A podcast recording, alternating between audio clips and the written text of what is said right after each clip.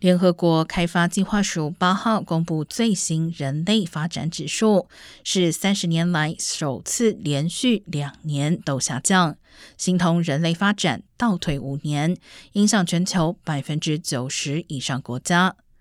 人类发展指数是一项用来衡量各国人民预期寿命、教育水准和生活水准的指标。